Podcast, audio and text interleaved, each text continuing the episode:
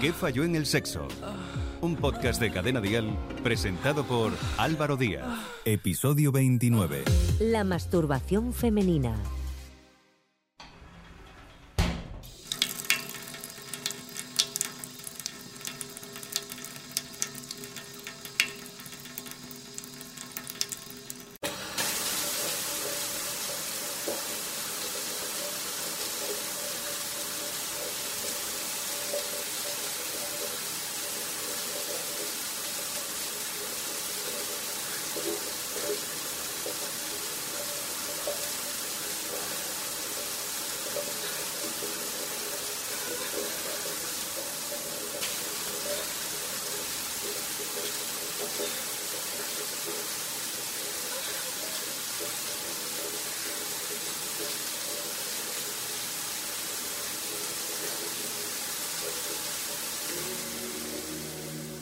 ¿Qué tal? ¿Cómo estáis? Soy Álvaro Díaz y como cada 15 días aquí estoy dispuesto junto a nuestros expertos a explicar y hacer entender un poco mejor la vida sexual. Primero gracias a todas y todos por seguir nuestros episodios. No olvidéis suscribiros a nuestro podcast en vuestra plataforma de podcast favorita, Spotify, Apple, Evox y Amazon Music. El pasado mes de mayo se conmemoró el Día Mundial de la Masturbación. Esta fecha se instauró en 1995 y su objetivo no es solo informar, sino también acabar con cientos de prejuicios. Uno de ellos tiene que ver con la masturbación femenina, que históricamente fue vista como un tabú, pero eso está cambiando. La masturbación es una acción totalmente natural y saludable de la sexualidad humana. Es una práctica sana y tiene muchos beneficios. Dicen expertos de sexología que aporta, por ejemplo, una salud mental y física enorme. Es una práctica que ayuda a vencer los pudores y los miedos respecto al propio cuerpo y a descubrir nuevas zonas erógenas.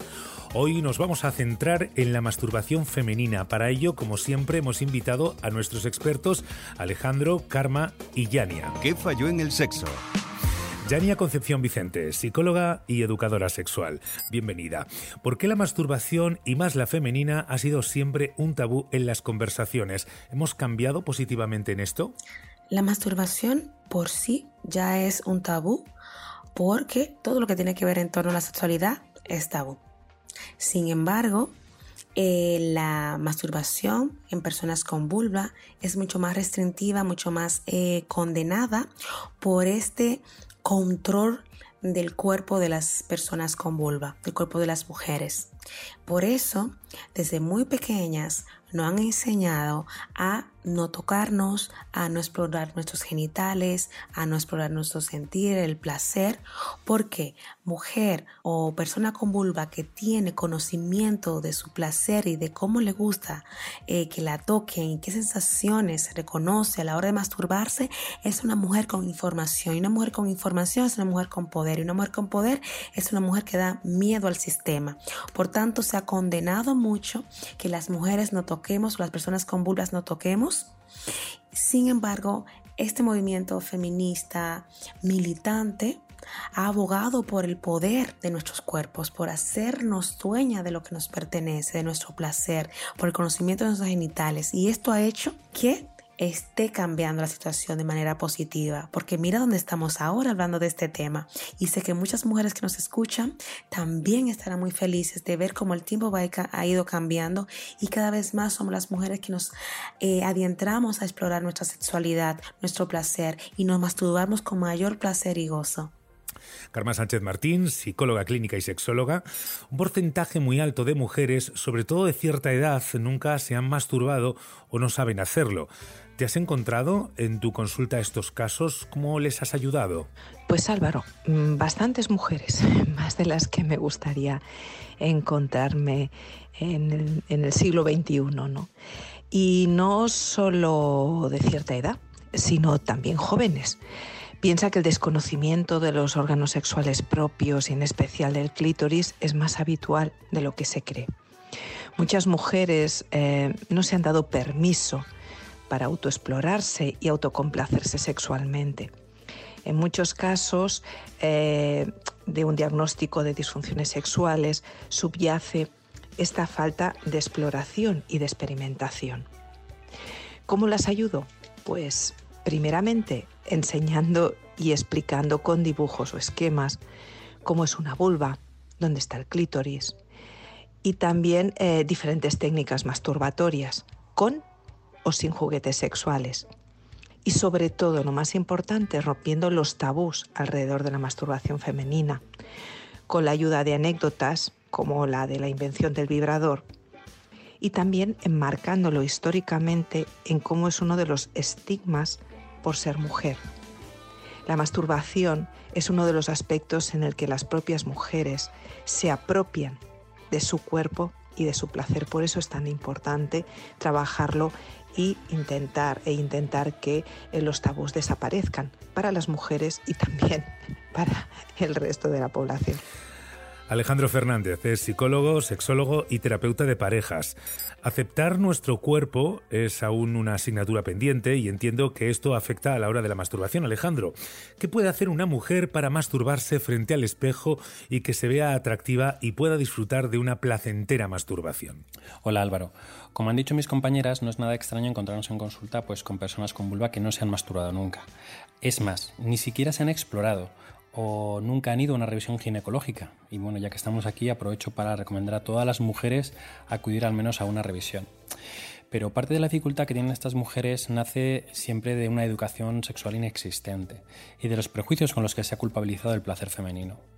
El trabajo que realizamos en consulta consiste en proporcionar esa educación sexual tan necesaria desde la edad temprana, pues para conocer el propio cuerpo, explorarlo y disfrutarlo de una manera sana. Hablamos sobre la morfología, cuáles son sus funciones, sobre la diversidad de los cuerpos y de cómo todos ellos están diseñados con la capacidad de ser tocados, acariciados y de recibir placer. En estas sesiones también explicamos eh, que hay que saber escuchar a nuestros cuerpos y de que eh, puede haber unos días en los que a lo mejor una intensidad nos es adecuada y que otros días pues queremos más o menos intensidad. Y relacionado con la masturbación que comentas frente al espejo, es cierto que en ocasiones recomendamos hacer uso del espejo para la autoexploración. No porque vaya a generar más estimulación o más placer, aunque bueno, puede haber casos particulares en los que sea así. Sí puede resultar una actividad excitante en sí misma y verdaderamente eh, acompañarla de fantasías, pero esto va más con los gustos personales. ¿Qué falló en el sexo? Álvaro Díaz.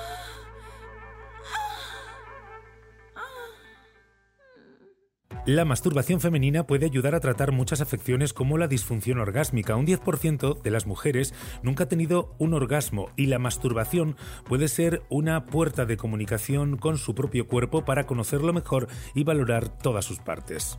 Karma, ¿qué afecciones podemos ayudar a mejorar o a acabar con ellas gracias a una buena masturbación?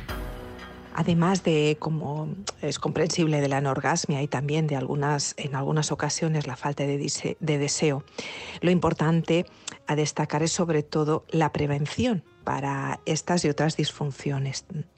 Tanto si tenemos o no pareja, la masturbación ayuda a mantener los órganos sexuales en forma. Como se suele decir, la función hacia el órgano eh, y, evidentemente eh, resaltaría más ese efecto preventivo respecto a, las disfunciones sexuales y también para mantener la funcionalidad de, los órganos sexuales. ¿no? Es decir, más jóvenes, eso que en general a, las mujeres también nos preocupa mucho, ¿no? y evidentemente mm, por el puro placer y disfrute. Alejandro, en una terapia de pareja se recomienda la masturbación para ayudar a superar miedos y tabúes. ¿Qué papel tiene aquí la pareja? La masturbación en pareja es una actividad maravillosa. Favorece la intimidad y acompañada con una buena comunicación, pues es una combinación explosiva. Una de las resistencias más comunes es la creencia de que no hay que decirle a tu pareja lo que tiene que hacer, lo que nos gusta, pues porque tendrían que adivinarlo por arte de magia. Y esto no es así.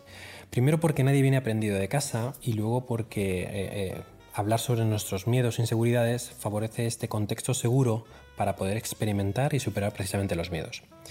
Para que os podáis hacer una idea de lo beneficioso que es la masturbación en pareja, tengo que decir que el tratamiento de muchas disfunciones individuales se comienza precisamente trabajando la masturbación individual y luego pasamos a la fase de pareja.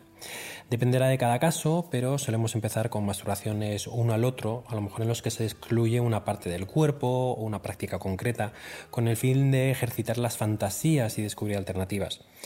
O se puede solicitar recorrer el cuerpo de la pareja antes de pasar a hacer lo de siempre, con el fin de descubrir que tenemos otras partes del cuerpo capaces de darnos placer. En resumen, que la masturbación es más que recomendable en pareja, ya sea el uno al otro o uno enfrente del otro.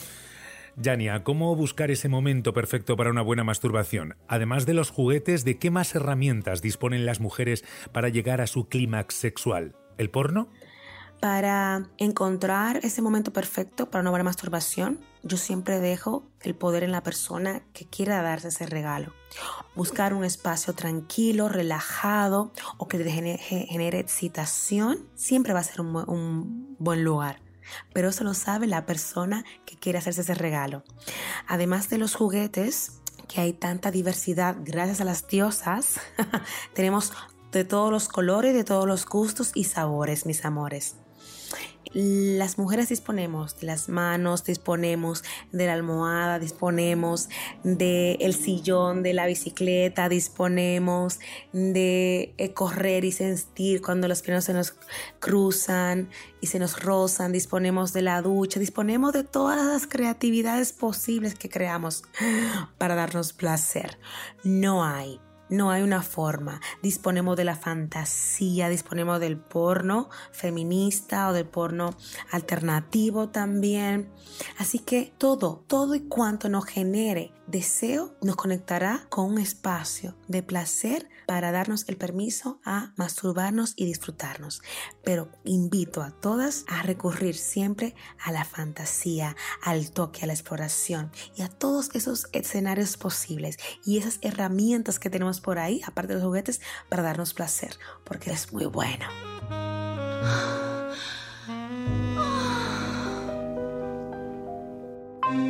Ya sabemos que la masturbación no tiene efectos negativos. Ahora queremos ayudarte a conocer los efectos positivos que tiene. Por ejemplo, hace sentir más confianza en una misma, previene enfermedades, alivia dolores.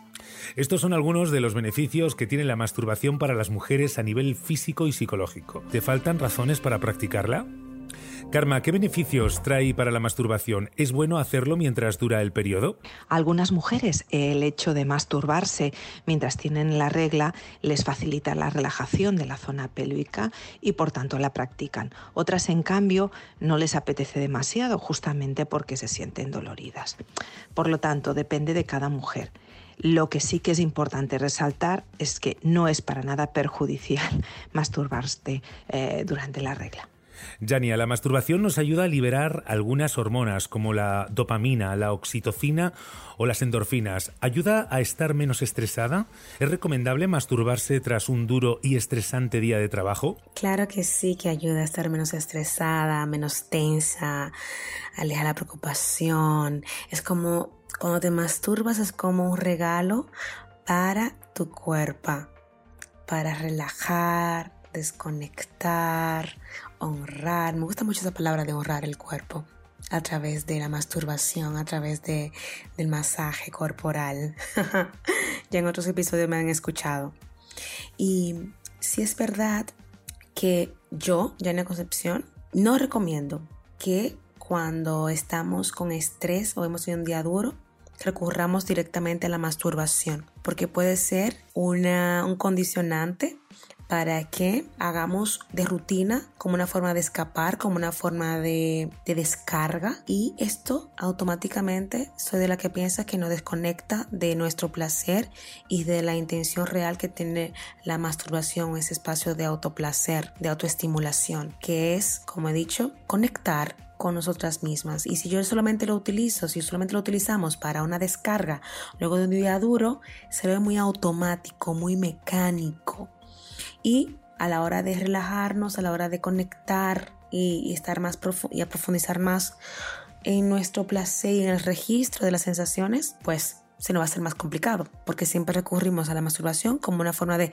puff, descargar, puff, de algo rápido y no algo sentido, algo que toma un tiempo, que toma, que es como un ritual, sino que, bueno, me masturbo porque estoy estresada, puff, para dormirme o para eh, dejar de pensar.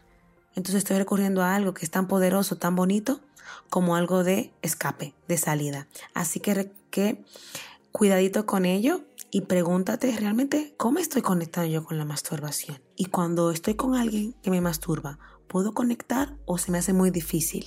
Cuidado ahí, cuidado ahí. Alejandro, un vaso de leche caliente, leer unas páginas de un libro, un rato de radio, masturbarse también para dormir, ¿nos altera o nos relaja para coger más rápido el sueño? Efectivamente, hay distintos componentes químicos que se liberan durante el orgasmo. Estos componentes como la oxitocina, la serotonina o la vasopresina eh, están relacionados con el estado de somnolencia que facilita el sueño.